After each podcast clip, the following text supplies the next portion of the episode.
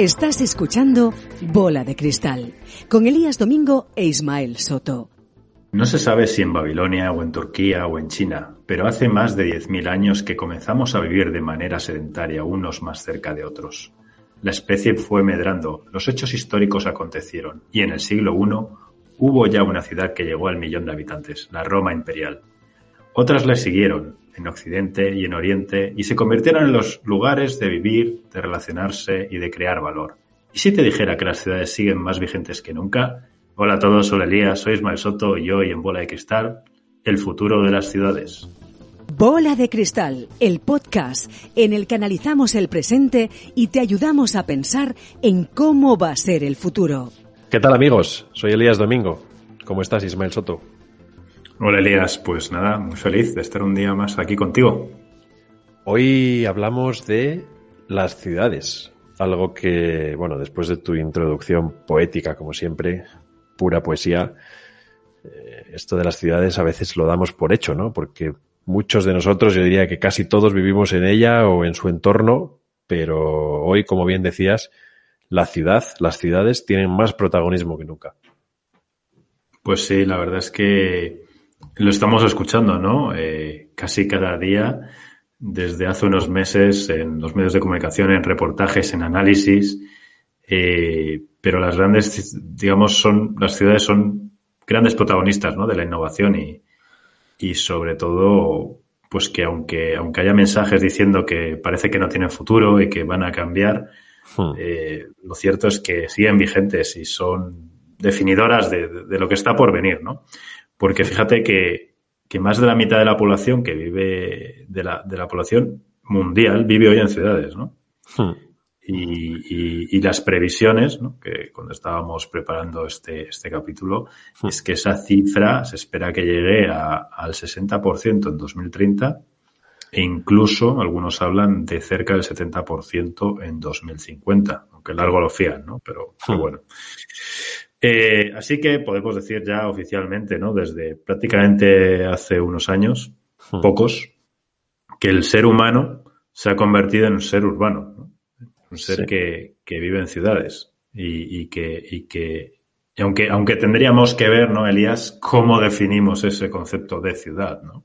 Hmm. Sí, y luego yo creo que con nuestro invitado, que ya os adelantamos que es Ignacio Alcalde, un arquitecto y urbanista que ya veréis que, que, nos va a explicar las cosas muy, muy claramente. Y, y, creo que él nos va a poder definir un poco más y mejor qué es una ciudad, a qué llamamos ciudad. Pero bueno, Ismael, hasta ese momento yo creo que, como siempre, un poquito de framing. ¿Te parece? Venga, pues dime, dime, dime cosas. Bueno, pues como decías, ya se han apuntado algún dato, ese 50% de población que ya vive en ciudades y ese 70% que se espera eh, en 2050. Estos uh -huh. son hoy en día unos, eh, bueno, eh, 3.500 millones de personas viviendo en ciudades y esa cifra, como bien decías, pues va a aumentar en otros 500 millones más para 2030. Eh, este crecimiento de las zonas urbanas va a ser sobre todo se va a producir sobre todo en países en vías de desarrollo, que son, pues como todos sabemos, todavía hoy en día eminentemente rurales. El 95% de ese crecimiento, de esa expansión, va a ser en estos países en vías de desarrollo. Y claro, esto lógicamente va a tener un impacto en la manera en la que viven, eh, va a tener un impacto en su economía, en su industria, pero por supuesto también en cómo nos relacionamos con ellos nosotros desde aquí, desde nuestro privilegiado primer mundo. Pues sí, porque fíjate, y esto es algo que va muy relacionado con, con, con, lo que dices con otros capítulos que hemos tenido, ¿no? Porque sí. al final las ciudades ocupan solo el 3% de la superficie de la Tierra, ¿no? Sí. Eh, pero consumen cerca del 70% de energía y, y son responsables de, de, la mayoría, bueno, de casi el 75% de las emisiones de carbono, ¿no? Al final eh, vivimos concentrados, sí. eh, son macrocentros de, de, de, producción y de consumo, hmm. eh, pero y por tanto suponen un gran reto ¿no? para, para ser gestionadas. Sí, sí, sí, y, y, y, hay más retos derivados, ¿no? Que luego también yo creo que comentaremos con Ignacio, porque, por ejemplo, en términos de salud, el 90% de, las, de los habitantes de las ciudades respira aire que no cumple o no cumpliría con los estándares de la, de la OMS. Mm. Y, la propia Naciones Unidas calcula que esto supone pues la muerte de unos cuatro millones de personas al año. Y yo creo que esto, Ismael, pues es...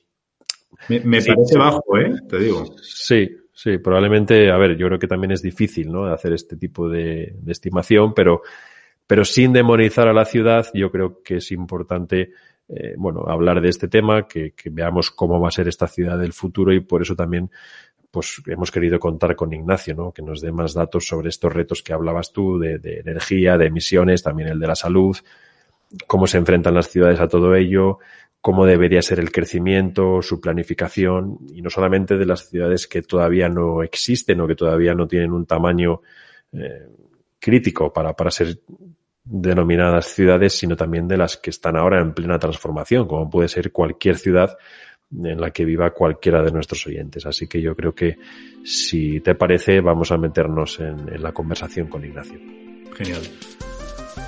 Bola de Cristal, el podcast en el que analizamos el presente y te ayudamos a pensar en cómo va a ser el futuro. Ignacio Alcalde, ¿cómo estás? Hola, muy bien. ¿Y vosotros? Pues muy bien, muy contentos de tenerte aquí con nosotros. Es un, verdadero placer que puedas eh, charlar en esta bola de cristal. Lo es también para mí, un placer. Bueno, Ignacio Alcalde es eh, arquitecto, urbanista y, bueno, por definirlo un poquito rápido, aunque tiene un currículum muy extenso, yo diría que es experto en transformación y desarrollo de territorios y ciudades inteligentes. Creo que más o menos, Ignacio, condensa un poquito tu, tu larga trayectoria, ¿no? Sí, más o menos va por ahí, claro que sí. Bueno, hoy en este, en este episodio estábamos hablando de las ciudades y nos preguntamos, bueno, eh, yo creo que, pocas personas mejor que tú pueden darnos una pequeña idea de, primero, qué es una ciudad, segundo, cómo va a evolucionar y tercero, cuál es la importancia que tiene eh, en nuestros días. Pero por empezar un poco por el, por el principio, eh, cuéntanos ahora mismo desde tu óptica, bueno, qué es una ciudad y en qué tenemos que fijarnos cuando hablamos de una ciudad. Bueno, ¿qué es una ciudad? La verdad es que si buscamos definiciones hay para todos los gustos, y empezando por la de Wikipedia, que es espantosa. Entonces, yo creo que eh, definir qué es una ciudad es como definir qué es una persona. Es muy complejo, ¿no? Yo lo diría de otra forma. Yo diría que la ciudad es la mejor creación que ha hecho el ser humano y la ciudad es el lugar donde todo sucede. La ciudad es donde todo pasa. Y luego mm. hay una, una, definición o una frase que a mí me gusta mucho, que, no sé si define el concepto a fondo, pero, pero creo que tiene un sentido. Para mí, la ciudad es el escenario de la serendipia. La serendipia es el hallazgo casual valioso, ¿no? Entonces la ciudad es donde se produce eso, donde se produce ese encuentro inesperado entre dos personas o, ese hallazgo que, que, te aporta algo. Bueno, pues eso, eso pasa en las ciudades. Oye, y por ponernos un poquito más técnicos y para, para arrancar la conversación realmente con una buena base, eh, ¿qué entendemos por ciudad desde el punto de vista de, de, habitantes, de extensión, de servicios? ¿A qué llamamos o a qué deberíamos llamar ciudad, Ignacio? Sí, eh, como decíamos, hay muchas definiciones y además van cambiando. Yo digo que la ciudad es un ente vivo, es un entorno además de geometría variable que está en continua redefinición. Normalmente se habla de ciudad pues a partir de un cierto número de habitantes, pero eso es una, definición difusa. A mí no me sirve y creo que no nos aporta nada. Eh, me parece más interesante hablar de las nuevas escalas del territorio y de que esa redefinición da lugar a conceptos que van cambiando. Por ejemplo, eh, hoy hablamos de ciudad, pero hablamos, por supuesto, de área metropolitana, hablamos de ciudad-región, al final, ¿qué tenemos? Distintas escalas de una realidad que no se corresponde con lo que antes era una única ciudad, sino que es mucho más compleja, ¿no? Y me gusta mucho también una referencia a que etimológicamente la palabra ciudad tiene la misma raíz que civilización, ¿no? Ambas vienen de civitas, del latín. O eso dice mucho, es decir, eh, la ciudad es donde se produce eh, la, civilización, donde se produce la expresión más refinada de la sociedad, donde convivimos, donde nos encontramos. Yo construiría una definición por ahí. Hmm. Y, claro, hay, hay tantos tipos de ciudades como ciudades existen, entiendo, ¿no? Pero ¿Qué modelos básicos eh, podemos distinguir de ciudad? Si es que se pueden catalogar de alguna manera o intentar bueno. Sí, sí, hay, efectivamente, lo has dicho bien, Elías. Hay tantas, eh, tantos modelos de ciudad como ciudades. Pero bueno, por, por categorizar un poco y por simplificar, eh, cuando estudiamos urbanismo nos hablan de ciudades espontáneas versus planificadas como punto de partida, ¿no? Aquellas ciudades que, donde, por ejemplo, los romanos establecían una colonia con su geometría, su cuadrícula, el Cardus y el Decumanus, eso es planificado, eso va creciendo y llega hasta hoy. Otras son ciudades, como digo, orgánicas, espontáneas. Eso sería un punto de partida. Pero hoy se clasifican de otras formas también. Hay quien dice que hay ciudades inteligentes. Por lo tanto, habrá que pensar que las que no lo son son ciudades tontas. En fin, eh, yo digo también que hay ciudades con alma o mejor dicho, digo que todas las ciudades tienen alma, aunque en algunos casos eh, se enfatiza más que en otros. Eh, bueno, eh, por, por, darle al asunto un poco más de estructura, yo diría que las ciudades, sobre todo, se clasifican de una manera jerárquica. Es decir, hay un concepto que es el sistema urbano. Mm, cualquier realidad territorial, un país, una región, tiene un sistema de ciudades. Es decir, enfocar el, el, conjunto de ciudades de una manera sistémica, en red, nos permite clasificarlas y jerarquizarlas. Y entonces empezaríamos en la parte de arriba por las megalópolis o grandes ciudades globales, ¿no? De las cuales, pues podemos hablar de un Londres, Nueva York. Shanghái, unas pocas en el mundo que son megalópolis globales. Y luego seguimos, de estas, por ejemplo, en España no hay ninguna. Bajamos a un segundo nivel, que son ya capitales regionales, entendido regional en concepto de región territorial del globo. Ahí estarían eh, las, las, grandes, en, en, el caso de España, las metrópolis de Madrid y Barcelona. Y luego bajamos a un segundo nivel, que ya son capitales de un rango inferior, eh, en el que estarían, pues, seguimos, seguimos eh, bajando, ¿no? Pues Sevilla, Bilbao, Valencia, media docena, Málaga, y, así seguimos bajando en la jerarquía. Entonces, y terminamos ya en algo que ya no es ciudad, que serían los pueblos. Imaginemos esa pirámide, esa jerarquía, ¿qué me interesa? No tanto definir dónde está una u otra, cuáles son los límites, como entender la lógica del sistema. Porque en ese sistema, lo razonable es que la ciudad tenga unos eh, atributos, unas funciones, unos equipamientos en función de su posición en el sistema. Una ciudad muy sofisticada pues tiene de todo y una menos sofisticada pues tiene menos cosas. Con lo cual, el bienestar del ciudadano al final depende de lo que su ciudad le aporta. Y su ciudad, si es pequeña, le va a aportar pocas cosas. Ahora bien, si a media hora tiene una ciudad media, pues ahí tiene la cobertura de servicios que en su ciudad no, no alcanza. Y si a dos horas tiene una gran metrópoli, pues ahí tiene lo que le faltaba. En definitiva, esa visión sistémica creo que es interesante y, ayuda a entender al final claves de desarrollo y de bienestar de un territorio, de una sociedad. Claro, Ignacio, entendemos que cada una de estos tipos de ciudades juega un rol diferente respecto al, al conjunto geográfico, ¿no? Al resto del conjunto geográfico. Efectivamente, así es. Y entonces tenemos que saber lo que se espera de cada una, ¿no? Por ejemplo, de una megalópoli esperamos que tenga no sé, un aeropuerto internacional hiperconectado con el mundo, una oferta universitaria de, de alto nivel eh, sofisticada y variada, etcétera, ¿no? Y sin embargo, de una capital de provincia de rango intermedio, pues esperamos menos cosas. Claro, la clave es, como decíamos antes, que, el ciudadano tenga cerca, mm, por lo menos una que tenga muy cerca la cobertura de sus necesidades básicas y que tenga, pues, a una distancia asumible esas otras necesidades más complejas y más sofisticadas, ¿no? Hay cosas que necesitamos para el día a día que tienen que estar en nuestra ciudad y hay otras cuestiones que, bueno, pues que son más excepcionales y que pueden estar a, una distancia de, viaje o de viaje corto, digamos. Entendido. Eh, Ignacio, se habla de la gran dispersión, no, no, no solo, o sea, sobre todo en, en tipos de servicios, ¿no? Que, que, que está dando lugar a, a la, la, pandemia, a, sí. digamos, en la aceleración de diferentes tendencias que, que venían ya de, de atrás. Eh, y también se está hablando, no sabemos si algo pasajero o, o algo a futuro, de, de, de, un poco de la dispersión geográfica, ¿no? Que tiene implicaciones sobre, sobre todos nosotros, y, tanto a nivel de, de, nuestro, de nuestro día a día como, como del mercado laboral. ¿Siguen estando de moda las ciudades? Aunque ahora parezca que no, ¿cuál es tu perspectiva sobre, sobre el futuro? Yo creo que siguen estando de moda cada vez más y lo van a estar más. Eh, el mundo es cada vez más urbano. Eh, frente a la dispersión, lo que se está produciendo es una enorme concentración. Es más, yo diría una preocupante concentración porque se está concentrando mucho la población en megalópolis, que son estructuras a veces inhumanas o a veces poco eficientes, etcétera. Entonces, pese a la pandemia, pese a todo, las ciudades siguen muy vivas.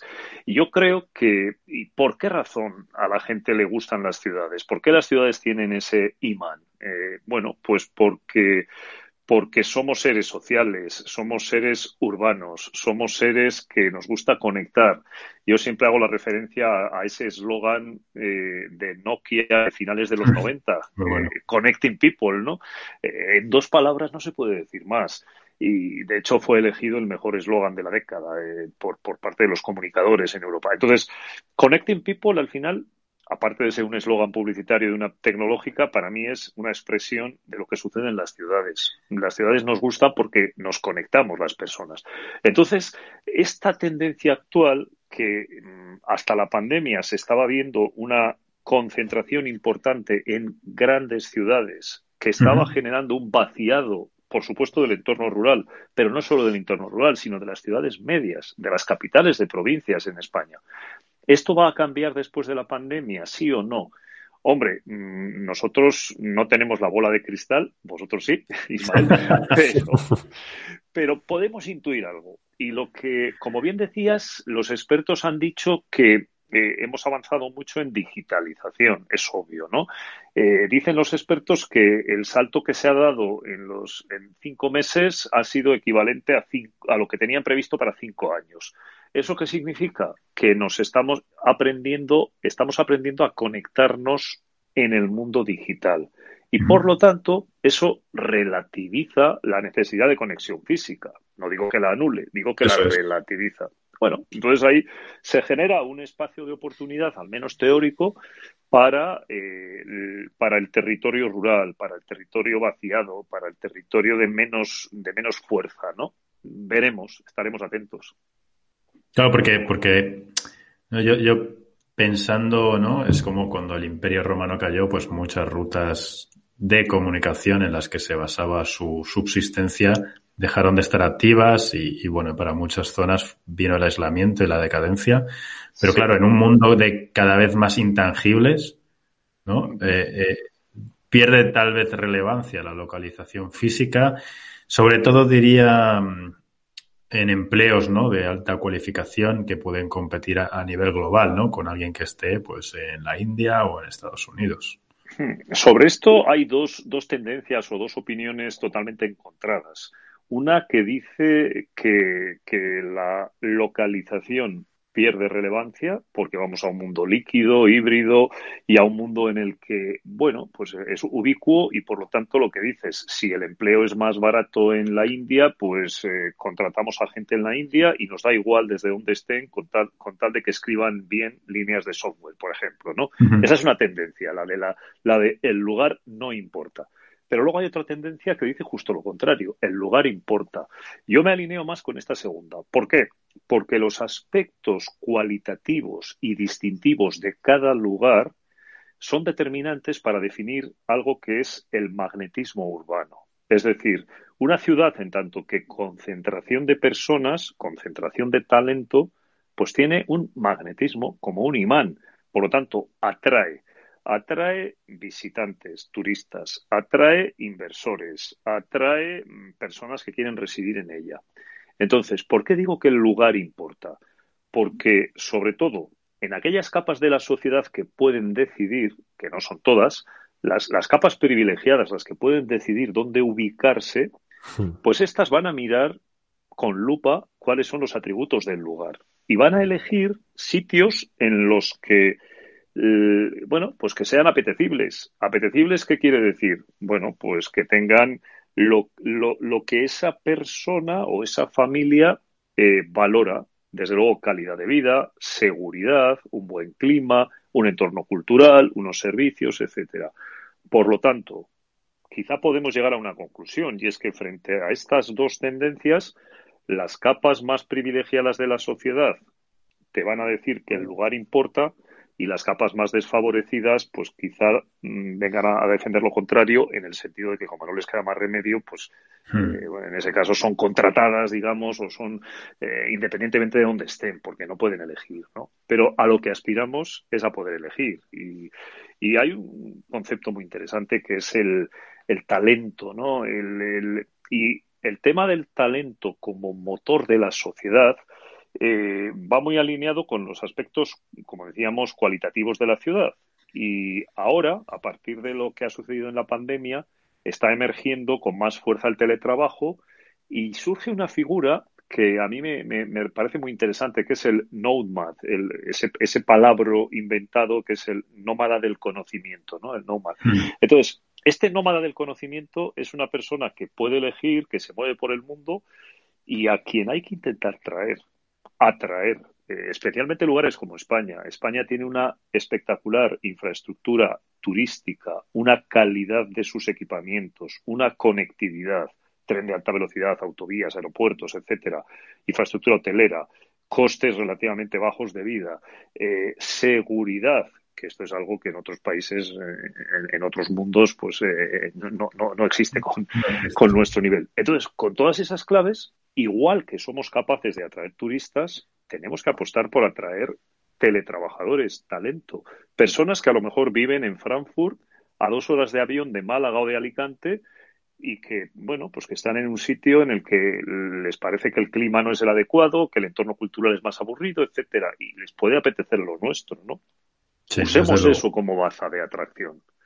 Pero no, no sé. ¿eh? Portugal lo está haciendo, ¿verdad? Sí, sí, bueno, lleva años ya haciéndolo una campaña espectacular de Visite Portugal que en vez de dirigirse a turistas se dirige al teletrabajador y le ofrece eh, que después de terminar una reunión salga a dar un paseo por la playa porque está usted viviendo y teletrabajando pues en el Algarve, por ejemplo, ¿no? o vaya a visitar una bodega porque, porque usted puede teletrabajar en Oporto. Pues es inteligente, yo creo que tiene, tiene mucho sentido esa estrategia. Claro que sí. Claro que sí. Eh, continuando un poco con alguno de los comentarios, o hilando alguno de los comentarios que hacíamos al principio, ¿no? Elías, Elías te presentaba, Ignacio, como, como una persona con mucho foco en lo que son las ciudades inteligentes, ¿no? Smart cities. Y claro, y, ligándolo con esto de atraer a gente, smart cities, smart houses, eh, pero también necesitamos alrededor smart services, ¿no? Absolutamente. Hay que conectar continente y contenidos y los dos son absolutamente necesarios. Eh, durante las dos últimas décadas se ha puesto la mirada de manera obsesiva en las smart cities y bueno, esto yo creo que ha venido muy enfocado por los intereses comerciales de las compañías tecnológicas, que bienvenidos sean en tanto en cuanto están aportando valor a la ciudad pero dicho esto, eh, hay que poner el foco, como bien dices, en, el contenido, en los servicios, en la Claro, porque Ignacio, las, las Facebooks, los eh, Google y, demás compañía, sí, todo lo que quieras, pero hemos visto que Data Driven aquí cero. Cero, sí. Y luego hemos visto cosas que a mí me han parecido muy duras, ¿no? Muy dramáticas incluso, como por ejemplo que en la pandemia, en la primera ola, eh, no hemos sido capaces de contabilizar bien el número de personas fallecidas. Es muy fuerte. Es decir, tanto Big Data y resulta que no somos capaces de contar las personas que fallecen. Cada, persona es, una persona, es decir, no es un número. Entonces yo creo que está bien hablar de Big Data, pero prefiero hablar de Good Data, ¿no? Igual hace falta menos datos, pero con más calidad, con más inteligencia. Bueno, supongo que es lo siguiente que viene, ¿no? La inteligencia artificial nos va a ayudar, etcétera, pero hay que dar un paso respecto a esto. Y, y siguiendo con el concepto de Smart Cities, Bien, está bien. De hecho, pues eh, yo trabajo en ese sector, pero con un enfoque que creo que hay que renovarlo. Toca darle la vuelta al concepto y ya no sirve esa pasión por la tecnología sin más, sino que la tecnología debe venir alineada en torno a un concepto de ciudad, en torno a una visión. Lo importante, la inteligencia, no viene determinada por aplicar más o menos sensores o una plataforma de software. La inteligencia urbana es otra cosa desde mi punto de vista. Sí, por eso, eh, por eso hablo de servicios, no de datos. Claro, servicios, orientación al ciudadano. Yo, yo defino la, la ciudad inteligente como aquella que responde a tres vectores encadenados. El primero son los valores. Los valores son fundamentales porque si uno no sabe cuál es su código de valores, eh, lo que venga después ya va a, estar, equivocado. Haremos inversiones en cosas absurdas o en cosas desenfocadas. Entonces, primero los valores. Eh, lo segundo es construir una visión, porque con esos valores nosotros tenemos que pensar qué modelo de ciudad queremos y tenemos que reflexionar y un alcalde debe consultar a la ciudadanía, participación y preguntar y ver si quieren una ciudad, eh, pues por ejemplo, con menos no que no gire en torno al automóvil, en la que el automóvil esté en un segundo plano, o, o, lo contrario, que es lo que hemos tenido en el siglo XX, una ciudad en torno al automóvil. Por lo tanto, segundo punto, visión. Y en tercer lugar, las tecnologías, que bienvenidas sean, pero en plural, no solo la digital, sino las tecnologías. Tecnologías de movilidad sostenible, de transición energética, de vida saludable, de un ecosistema urbano diseñado a partir de soluciones, eh, pues no sé, por ejemplo, de construcción sana, materiales biobasados. Hay un montón de tecnologías que se pueden alinear. Y esas tecnologías tienen que ser aplicadas al servicio de la visión que a su vez se fundamenta en los valores. Si perdemos esta secuencia, cosa que se ha hecho con, con mucha frecuencia en los últimos tiempos, hmm. estamos poniendo cacharritos, eh, tecnología sin, sin, sin cabeza. Eso no es inteligente. Aquí, eh, bueno, ya evidentemente podríamos hablar largo y tendido sobre cuál es la importancia ¿no? que tiene eh, los dirigentes políticos en la, en la definición de una ciudad, pero para no extendernos más, Ignacio, o para no extendernos mucho en esto, eh, yo quería preguntarte si crees que, o cómo crees que están representadas las ciudades respecto al territorio en, en términos eh, de participación democrática. No sé si me explico. ¿Crees que corremos el riesgo de que se legisle mucho desde la ciudad o desde las ciudades y que las zonas, las zonas rurales queden un poco no sé, en segundo plano o relegadas, o esto es una tendencia natural porque al final la democracia es una participación y donde hay más poblaciones donde tiene que haber más representación. Yo creo que yo creo que nos guste o no va por ahí. La mayor parte de la población se concentra en ciudades y por lo tanto, pues el, ciudadano, el urbanita, tiene más peso directa o indirectamente en la toma de decisiones eh, en, los distintos niveles ¿no? de la administración. Pero dicho esto, bueno, mm, a mí también me gustaría reivindicar la, la fuerza de la administración municipal, la autonomía municipal. Me parece que mm, en el mundo político hay excelentes alcaldes, hay líderes urbanos de mucha calidad que al margen del partido al que representen, porque además están en todos, mm, bueno, pues hacen una buena labor y normalmente van un poco por libre, es decir, eh, es, es, bastante claro alcaldes que a lo mejor no siguen la disciplina exacta de un partido, pero conectan muy bien con la, con la ciudadanía y responden a sus, a sus necesidades. Por lo tanto, un liderazgo de calidad es fundamental. Evidentemente, en las ciudades, pues tiene una fuerza y el mundo rural, esto nos lleva a otro debate, ¿no? Esa dicotomía entre eh, lo urbano y lo rural, la ciudad y el territorio. Eh, hay que cuidar y ayudar al territorio, al mundo rural, porque así como la ciudad tiene una vitalidad clara, el mundo rural pues eh, lo tiene más complicado porque la, gente se va y está envejeciendo desde hace mucho tiempo además. Entonces, quizá la clave es definir una mirada que no sea una mirada subordinada, que no sea la mirada, la mirada del urbanita que ve lo rural como el jardín, como lo que sobra, como tal, sino una mirada un poco más avanzada, un poco más ecológica, un poco más de integración de ambas cosas, en la que mm, volvamos a mm, pasemos de la globalización a un nuevo localismo en sentido positivo, ¿no? En sentido de entender el territorio que nos rodea, apreciar los valores de nuestra región y con ello, pues la agricultura de proximidad, la calidad del paisaje, los productos de la tierra, etcétera. Estar dispuestos a pagar un poco más por, por productos generados en ese ecosistema.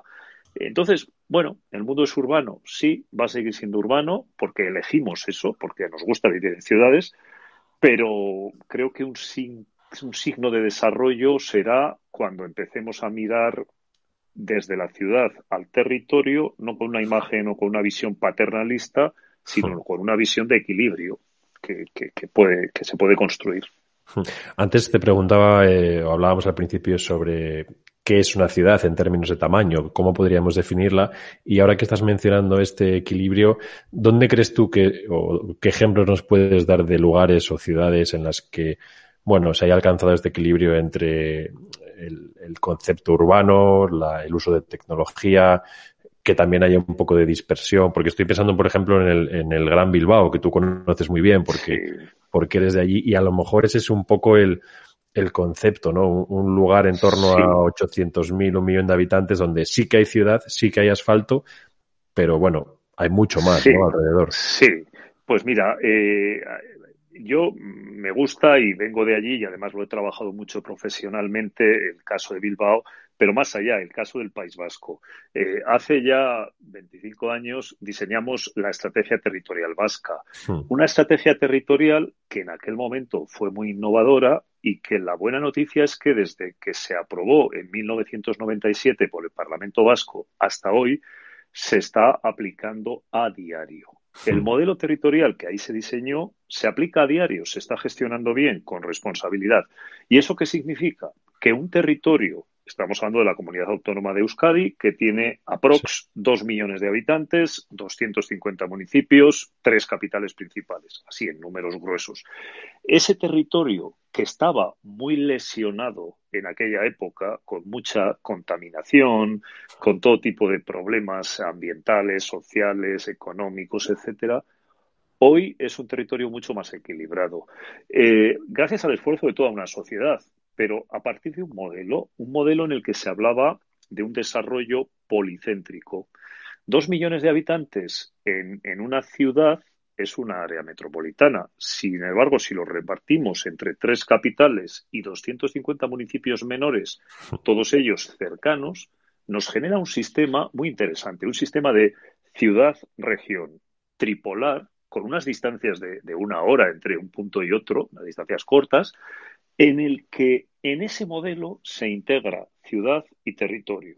En aquella época apenas había un espacio natural declarado como tal en, Euskadi. Ahora hay todo un conjunto, hay un mapa que se ve verde, un mapa en el que las manchas verdes de los espacios naturales no solo están declarados, sino que están gestionados como tal. Y entonces, a pesar de que es un sistema urbano denso, con ciudades en los fondos de los valles, etcétera, pues interactúa muy bien todo lo bien que se puede eh, con el entorno natural y con el entorno rural. Por lo tanto, yo creo que es un, ejemplo de equilibrio o, por lo menos de un esfuerzo por intentar mejorar una situación que, en los años eh, final del siglo pasado pues era, era muy degradada. Esto me recuerda, Ignacio, un poco desde mi punto de vista, ¿eh? siempre me pareció una de las fuentes de riqueza de Alemania, ¿no? E, ese rol de las ciudades medianas, mm. eh, que solo tienen realmente por población Berlín, ¿no? A nivel comparable de, gran ciudad. Eh, pero, pero, pero ese gran número de ciudades medianas que tienen y todos esos intercambios que se producen entre ellas, ¿no? Y como eso genera riqueza, porque no solo en, ellas mismas, sino como al ser una, al final una red de, nodos de mediano tamaño más tupida, pues entre medias también todo ese flujo es, Absolutamente. creador de riqueza. Pero además has dicho la palabra clave, red. Lo bueno de estos sistemas es que funcionan como una red, un concepto muy actual, muy de la vida del siglo XXI. Claro, ¿qué es lo interesante? Que esas ciudades medianas, por el hecho de ser medianas, mantienen la escala humana no, no son megalópolis desaforadas, mantienen la escala humana. Pero al estar mm, constituidas como una red, quiere decir que hay complementariedad. Es decir, que lo que yo no tengo en mi ciudad, lo tengo en la ciudad vecina, que está a una hora o a hora y media de distancia. Claro, eso genera una malla de ciudades en el territorio que para mí es el, modelo ideal de, de, articulación de una región y el modelo pues que genera desarrollo distribuido, progreso para todos, etcétera. Y ese modelo es absolutamente propio de Europa. Es decir, eh, si miramos todos los continentes, no todos los modelos urbanos son igual de buenos o de malos. Hay modelos que funcionan mejor y otros peor. El modelo de las ciudades medias europeas formando una red creo que es óptimo desde este punto de vista, ¿no? desde lo cualitativo. A veces parece que la vieja Europa está en decadencia en muchos aspectos. Mm, posiblemente sea cierto. nos, quedamos, nos estamos quedando atrás en el 5G, en la inteligencia artificial, etcétera. Bueno, también tenemos otros valores, ¿no?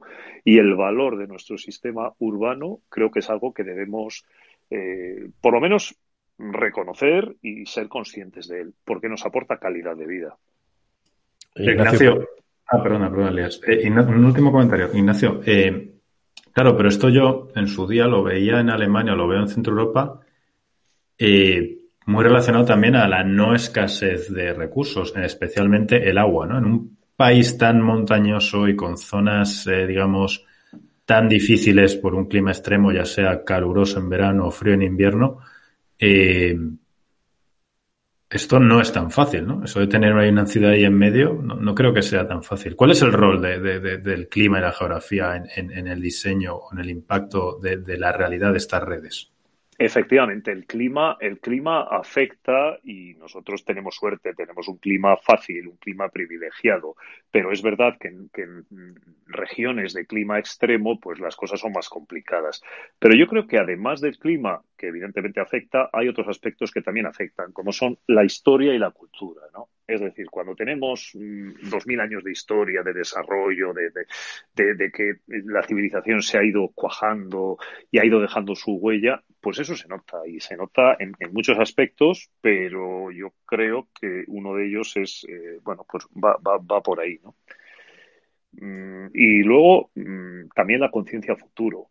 Hablando de, de cultura, yo creo que hay algo que es que ciertas sociedades, y ahora ponemos la mirada como, como bien planteabas, en las del norte de Europa, pues eh, van por delante en, en, muchas cuestiones de sensibilidad social, sensibilidad ambiental, uso responsable de la energía, y eso nos lleva, les lleva a ellos a anticipar el modelo de ciudad que ahora los demás están intentando seguir, ¿no? Pues una ciudad más enfocada en el peatón en vez del automóvil, una ciudad más humana, una, bueno, en fin, todos estos conceptos, ¿no? Con lo cual, al final, siempre es una superposición. Yo siempre digo que la ciudad es algo poliédrico ¿no? y, multicapa. Un poco al hilo de esto, Ignacio, eh, mientras preparábamos este episodio, veíamos algunos datos, como que, por ejemplo, aunque son números, bueno, podrán variar algún porcentaje, pero leíamos que ocupando solo el 3% de la superficie de la Tierra, las ciudades consumen en torno al 70% de energía y son responsables del 75% de las emisiones, evidentemente porque vive mucha más población, ¿no? Pero eh, este reto de escasez de recursos, de energía, de generación de energía, de agua que comentaba Ismael también antes, eh, ¿cómo podemos abordar este problema desde la, desde la ciudad? Porque al final eh, este es el gran reto, ¿no? Dar servicios básicos a toda esta población que está concentrada en tan poco espacio. Sí. Eh, sí, ese, ese relato eh, está muy extendido y es un relato como que termina como de por culpabilizar a las ciudades, ¿no? Las ciudades son culpables de las emisiones, del consumo, etcétera. Y yo creo que está mal planteado el relato. Yo creo que el culpable no es la ciudad, el culpable son las personas, la sociedad. Es decir, emitimos porque, porque hay muchas personas, no porque sea una estructura urbana la que, la que contiene a esas personas. De hecho, cuando decimos que, que las ciudades solo ocupan el 3% de la superficie, lo que estamos diciendo con eso es las ciudades están aportando a la humanidad algo muy positivo y es que están preservando el otro 97%. Están permitiendo que se concentren las personas ahí. El problema es que en el planeta hay 7.000 millones de personas, no que vivan en ciudades. Por suerte viven en ciudades. Si estuvieran dispersos, el impacto sería mucho mayor. Con lo cual, eh, reivindiquemos la concentración, reivindiquemos la densidad urbana, porque son valores positivos, son valores de sostenibilidad. Y comparemos ese escenario con el escenario que surgiría de tener a las mismas personas ocupando más territorio. Eh, hay un ejemplo paradigmático en España que es el, fenómeno de Benidorm. Y digo fenómeno porque Benidorm es un fenómeno en muchos aspectos. Eh, es, eh, bueno, pues el, mayor, valga, valga la expresión, polígono industrial donde se produce riqueza en torno a la primera actividad económica de este país, que se llama turismo. Valga la expresión de polígono eh, sin, con todo el respeto. ¿eh? Quiero decir, es un lugar donde se produce riqueza. ¿En torno a qué sector? Al primero de este país. Y es un primer, primera variable. Segunda variable, es un lugar donde la gente que va allí está razonablemente feliz. Tercera variable, es un lugar absolutamente sostenible. ¿Por qué? Porque consume poco suelo para meter a muchas personas. Y cuando consumes poco suelo y te desarrollas en vertical, estás generando un uso responsable de los, de los recursos. La prestación de servicios públicos es más eficiente, los costes son menores, etcétera. Entonces, ¿por qué tiene esa etiqueta como de lugar poco, poco sostenible o de, o de lugar ¿Es criticable que haya rascacielos junto al mar? Hombre, posiblemente no sea el modelo urbano ideal, no estoy defendiendo que tenga que ser así. Hmm. Pero quiero decir que puede haber una mirada distinta a ese fenómeno y a lo mejor hay que buscar el punto medio. Pero no sería deseable que todo ese número de personas que se concentran en, ese, en esa ciudad estuvieran repartidas en horizontal, ocupando kilómetros y kilómetros y kilómetros de costa eh, que serían los que ocuparían si estuvieran en un modelo de baja densidad. Bueno, no quiero defender ni, ni, machacar uno de los dos modelos, simplemente poner la mirada en una reflexión de algo que no es obvio, ¿no? Que, hmm. bueno, la densidad puede ser sinónimo de sostenibilidad en muchas ocasiones. Eso es muy cierto, ¿no, Ignacio? Si, si, si miramos las tecnologías adyacentes a lo que es el mundo urbano que se están desarrollando ahora, desde hace pues un quinquenio aproximadamente, pues por ejemplo el vertical farming o también, eh, bueno, eso ya es más mezclado con, con, con el mundo también rural, ¿no? Pero la producción de energía distribuida, temas de transporte público, colectivo, incluso coche autónomo, ¿no? Porque pues, eh, conducir por un paisaje está fenomenal, pero en un atasco, pues, pues no es tan gracioso.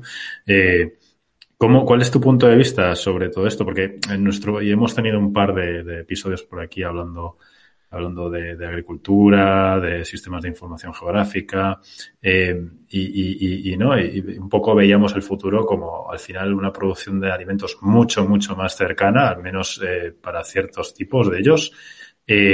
Y con un impacto medioambiental mucho menor, ¿no? Sí, por ahí tiene que ir. la, ciudad es una, un motor de innovación en ese sentido. Puede serlo. absolutamente. La ciudad es un motor de innovación porque ahí se concentra el talento. Y cuando se concentra el talento y se producen las conexiones, es cuando se produce la innovación. Se generan los ecosistemas ecosistemas de innovación, ecosistemas de talento, etcétera. Y respecto a tendencias a futuro, yo estoy convencido de que después de la pandemia las ciudades van a cambiar y van a cambiar para mejorar.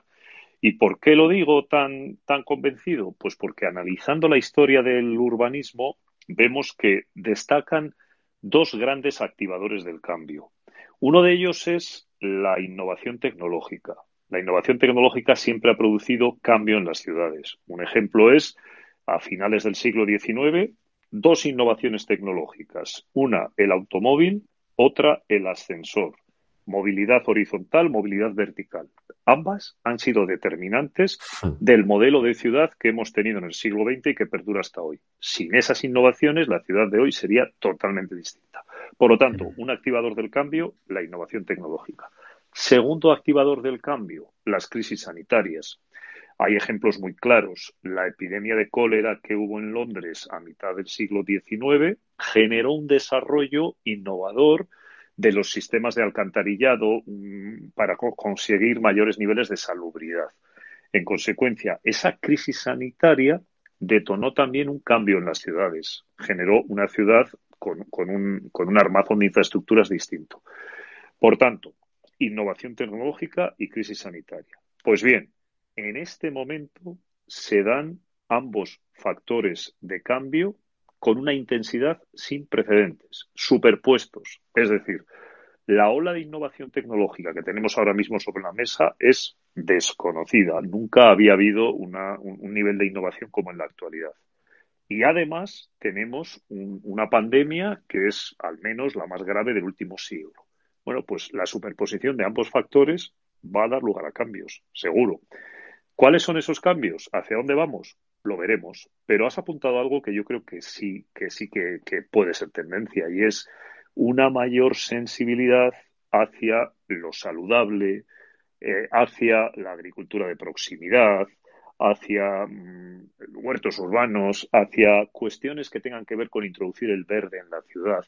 Porque seguramente estaréis de acuerdo conmigo en una cosa, y es que durante el confinamiento hemos descubierto una ciudad que nos gusta más que la ciudad anterior. Es decir, una ciudad sin contaminación, una ciudad eh, donde vuelves a ver la naturaleza, donde se respira mejor, donde no hay ruidos. Evidentemente la pandemia tiene muchas cosas negativas, pero esta foto es un aspecto positivo que hemos descubierto. Y por lo tanto, la sociedad, si es inteligente, querrá mantener algo de esto a futuro. Por supuesto, sin renunciar al progreso. Entonces, ¿dónde está el equilibrio? Pues en, cambiar muchas soluciones que hemos dado por aceptadas como si fueran de siempre y no lo son. El automóvil metido en medio de las ciudades. Pues hmm. igual no tiene que ser así. Lo cual no quiere decir renunciar al automóvil. Ojo, el automóvil es, es un avance en la libertad de las personas, en la movilidad, etcétera pero no debe ser el protagonista en la ciudad, igual que no es el protagonista en la casa, no está en el medio del salón, el automóvil. Pues, pues algún privilegiado. Algún... algún, ejemplo. ¿no? Pero Ignacio, es muy curioso que pusieras ese ejemplo del ascensor porque, porque recientemente nuestro querido amigo Elon, Elon Musk, que aquí es un es como un poco nuestro gurú, con todos sus claroscuros, siempre comentaba que él lo que quiere es que el futuro del coche sea como cuando pulsas una tecla de ascensor y ya te lleva, ¿no? Eh, y él siempre alaba ¿no? la simplicidad de un medio, que es un medio posiblemente el medio que más kilómetros recorre al día en el mundo, que son todos los ascensores que hay en las ciudades. Eh, y, tú, lo, y tú, lo, tú lo has puesto de ejemplo. Y respecto a este, este futuro, digamos, más verde, más, más, más eh, sano de las ciudades, también eso puede jugar, ¿no? Tiene, puede tener algún, algún claro oscuro, ¿no? En cuanto a que puede jugar aún más en contra respecto a las dinámicas de, de digamos, eh, las zonas más, más vacías, ¿no? Eh, puede que, que, que, haya ciertas tareas o, o, o, ámbitos profesionales o productivos que se trasladen mediante la tecnología a, las cercanías, ¿no? Sí, pero eso puede ser positivo porque imaginemos que gracias a al teletrabajo y a la digitalización, pues una parte de la sociedad, no todo el mundo, pero una parte de la sociedad va a poder elegir. Y, y como hemos dicho, el salto ha, sido de cinco años. Hoy somos mm, cinco años más digitales que hace un año. Por lo tanto, eh, esa parte de la sociedad que puede elegir, a lo mejor decide que en vez de vivir en una vivienda pequeña, en un centro congestionado de una metrópoli, pues eh, elige otra opción que es irse a una hora de distancia a un entorno más rural donde tiene otro modo de vida, un modo de vida diferente. Para empezar, por el mismo presupuesto, ya no tiene un pequeño apartamento, sino que tiene una casa amplia y en condiciones, con un jardín o con una huerta puede tener animales, puede tener otra relación con el entorno. Bueno, yo no digo que todo el mundo se vaya a ir hacia allá, pero creo que una parte de la sociedad sí que va a valorar eso y va a ser una opción más para elegir, ¿no? Una opción que ahora pesaba poco, en términos relativos va a empezar a pesar más. Ahora bien, hmm. A esos entornos rurales lo primero que se le va a poner es un requisito previo, conectividad. Si no, estás si no aportas conectividad, no, eres parte de la oferta. Y cuando digo conectividad, me refiero a la conectividad física, la carretera adecuada, que no se cierre por la nieve o cosas de estas, y, por supuesto, la conectividad digital. Eh, tenemos la suerte, y también es otra cosa que hemos visto en la pandemia, tenemos una excelente red de fibra óptica y de 4G, gracias a la cual hemos seguido conectados aunque estuviéramos aislados. Entonces, mm, le vamos a pedir a ese entorno rural para que sea parte de la oferta competitiva e interesante, atractiva, que tenga una excelente conectividad física y digital. Ignacio, nos quedaríamos hablando aquí un montón de tiempo, pero tenemos que ponerle fin a, la entrevista. Así que te agradecemos mucho tu tiempo. Hemos sacado, yo creo, conclusiones muy interesantes y te esperamos aquí cuando quieras de vuelta en nuestra bola de cristal. Genial, ha sido un placer y he disfrutado mucho de la, de la conversación con vosotros. Muchas gracias. Gracias, Ignacio. Un abrazo. Un abrazo. Un abrazo. Bola de Cristal, el podcast en el que analizamos el presente y te ayudamos a pensar en cómo va a ser el futuro. Momento ya de meternos, Ismael, en nuestra bola de cristal, la verdadera razón de ser y quinta esencia de nuestra aventura. Así es. Y yo creo que hoy te toca empezar a ti. Hoy me toca empezar a mí. No sé por qué, pues pero se me acaba de ocurrir.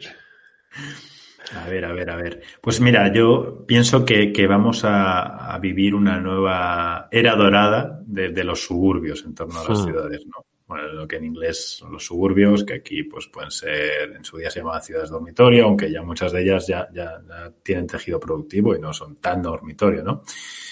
Eh, van, vamos a ver, o estamos viendo ya centros de ciudades muy vacías, muy vacías, sobre todo aquellas que tienen mucho turismo y que nos está sucediendo. Y la gente, pues oye, se va a repensar eso de vivir en el centro, ¿no? Sí. Eh, de ciertos lugares que han descubierto durante tantos días encerrados o tantos días moviéndose en las proximidades que no son lo más excitante ni, ni, ni sano, ¿no? Así que, que eso es un, un, poco mi apuesta y yo lo que pienso es que en algún momento las grandes urbes tendrán que empezar a contraatacar de algún modo, ofreciendo pues, pues, pues un mejor lugar para vivir, una ciudad en 15 minutos, ¿no? Que, que, dicen ahora eh, en, esos centros, centros urbanos, ¿no? Si no quieren quedarse vacíos y solo a merced de las olas de, de, turistas, ¿no? Sí, porque aquí hay mucho dinero en juego, además, ¿no? En forma de, impuestos, al fin y al cabo. Por eso digo que contratarán, por eso digo. Claro. Sí, y yo creo que también desde aquí podemos iniciar un movimiento para ver qué nombre le ponemos a esas ciudades dormitorio, suburbios, ¿no? Porque estaba ahora mirando la definición de suburbio y es, bueno, la primera parte, según la Real Academia, es buena, barrio, núcleo de población situado en las afueras de una ciudad.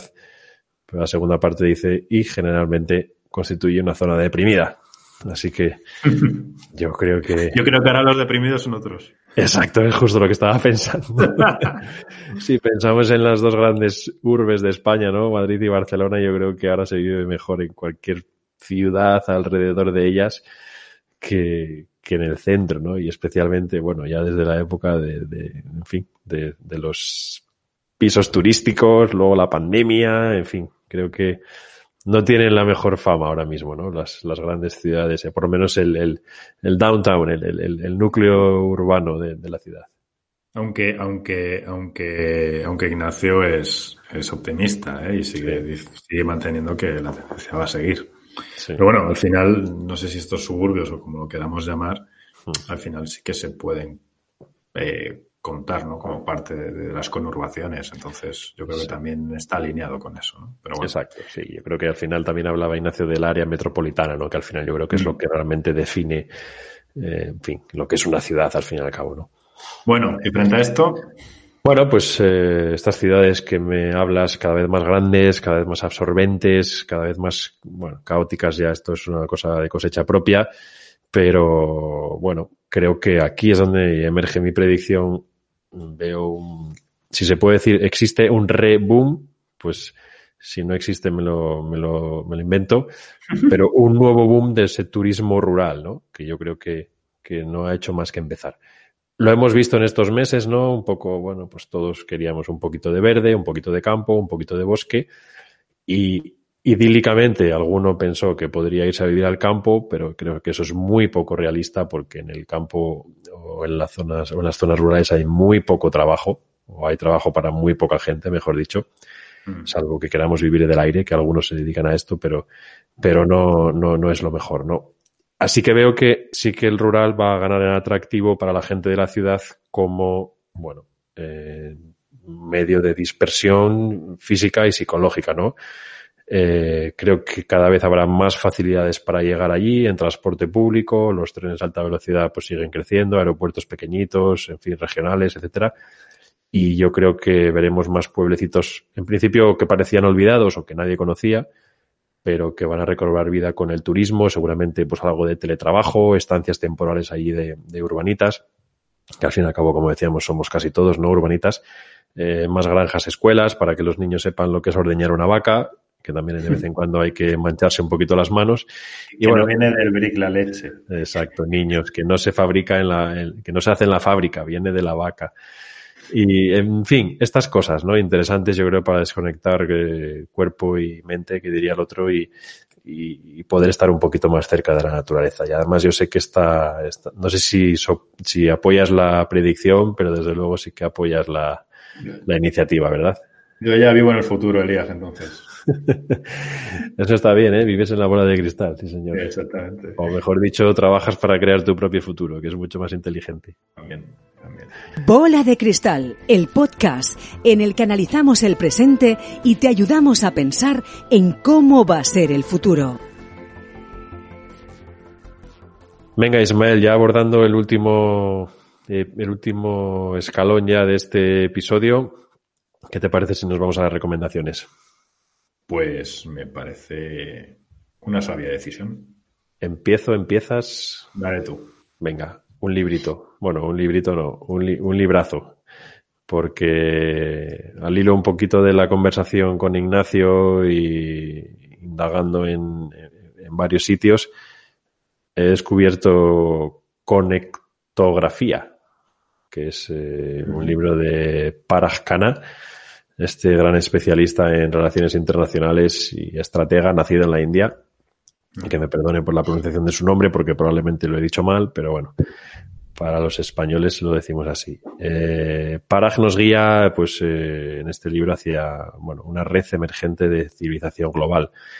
Y básicamente en este contexto, pues, eh, lo que, lo que dice este analista es que la competencia se produce en el acceso a ciertos servicios y unos pocos productos que les permitan seguir desarrollando su actividad y, por supuesto, creciendo. Básicamente lo que hemos estado hablando también con Ignacio, ¿no? Mm. Eh, una investigación interesante en la que nos lleva, pues, de una punta a otra del mundo para mostrarnos que los conflictos del siglo XXI se van a disputar en tuberías, en cables de Internet, en tecnologías avanzadas y en accesos a, al mercado. Yo creo que interesante para ver un poco conocer bien esto, este concepto de connecting people que nos comentaba antes Ignacio, ver cuáles son los retos de las ciudades y lectura interesante, me parece. Pues esto me lo apunto porque tiene una pintaza brutal. Así que para esa lista casi interminable de libros pendientes por leer. Bueno, pues venga. ¿Qué tienes? ¿Qué tienes? algo, menos interesante, pero bueno, es, es, útil, es útil. Es, a ver si consigo decirlo bien, porque cada vez que intento decir una web, eh, la, lío. A ver, os recomiendo una web que se llama eu-smartcities.eu, ¿vale? Y es una web que está ligada a los planes de la Comisión Europea sobre Smart Cities y en ella básicamente puedes encontrar pues noticias, proyectos, eh, compañías, eh, oportunidades de, de, de, encontrar lo que son fondos europeos o fondos públicos también alrededor de, de, diferentes campos que, que pueden, eh, bueno, relacionados con lo que se conoce como las Smart Cities, ¿no? Que comentabas con Ignacio. Sí. Pues desde nuevos modelos de negocio, eh, infraestructuras integradas, procesos automáticos, sostenibilidad, circularidad, eh, bueno, en fin, todo, todo, digamos, todos los, los, las iniciativas que se están llevando a cabo en Europa, que están ligadas a la política, a la estrategia eh, de, la, de la Comisión Europea. Y, y, bueno, creo que es un buen sitio, sobre todo para, para alguien que a lo mejor le pueda impactar esto en su trabajo también, claro. eh, o en sus estudios, ¿no? Sí, y seguro que hay un montón de documentación y de información, vamos. Esto sí, sí, sí, sí, sí. Y en la propia, eh, digamos, página de la Comisión Europea, pues igual en la estrategia de, Smart, de, economía, uh, digamos, es, creo que va asociada a la de eh, Single Digital Market and, hmm. Smart Cities. Hmm. Bueno, pues interesante, sin duda, sí, sí. Estas webs de la, de la Comisión Europea suelen ser muy, muy completas. Por lo menos yo las que he visitado están bastante bien. Pues, Así que buena, bien traída, bien traída, Ismael, sí señor. Yo creo que momento ya, ¿no? De, dejar descansar un poquito a nuestros oyentes, que tendrán otras, otras cosas que hacer, seguro que, no sé si tan interesantes como lo que hemos hablado hoy, pero desde luego también se merecen un, un descanso. Así que pues aquí lo dejamos, Ismael. Te mando un abrazo muy fuerte y, y muchas gracias como siempre. Un abrazo grande, Elías. Y a nuestros oyentes, por supuesto, gracias por estar ahí. Os esperamos, como siempre, en nuestra página oficial de LinkedIn, Bola de Cristal Podcast, y en nuestra nueva y flamante página web, recordad, www.boladecristal.es. Ahí tenéis todos los capítulos, incluso también eh, con entradas de blog para que podáis leer parte de, la transcripción y, en definitiva, bueno, todo el acceso al universo de Bola de Cristal. Nada más, hasta aquí. Eh, gracias por estar ahí y recordad que nos vemos en el futuro. Bola de Cristal, el podcast en el que analizamos el presente y te ayudamos a pensar en cómo va a ser el futuro.